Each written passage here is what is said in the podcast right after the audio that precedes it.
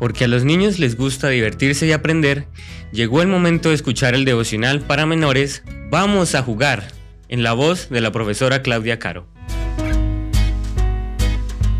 Muy buenos días mis niños. Ha llegado la matutina de menores del 2 de julio del 2021. ¿Qué significa Osana? Primera respuesta. Haz que nos vaya bien. La B. Por favor, sálvanos. La C. Por favor, vuelve pronto.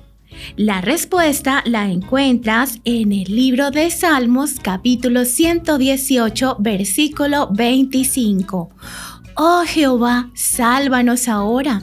Te ruego, te ruego Jehová que nos hagas prosperar ahora. ¿Te has preguntado por qué se coloca una alfombra sobre el piso para que la gente famosa o importante camine sobre ella? Normalmente se coloca una alfombra roja para que los actores, los reyes o los presidentes de algún país caminen sobre ella. Es una forma de mostrar respeto a quienes van a pisarla. Pero esa es una costumbre muy antigua.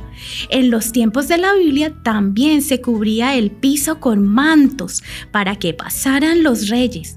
Y eso mismo hizo la gente para honrar a Jesús, pues lo consideraban un rey. Una vez, cuando Jesús entró en Jerusalén, la gente comenzó a echar sus mantos o capas sobre el piso.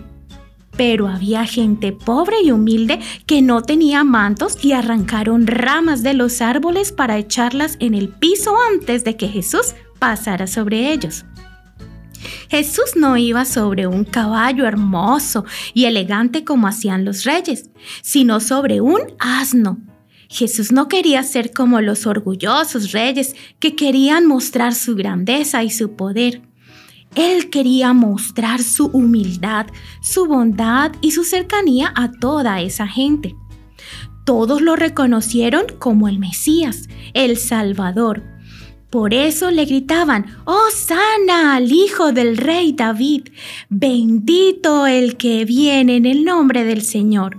¡Oh, sana en las alturas! Mateo 21:9. ¿Sabes qué significa Osana?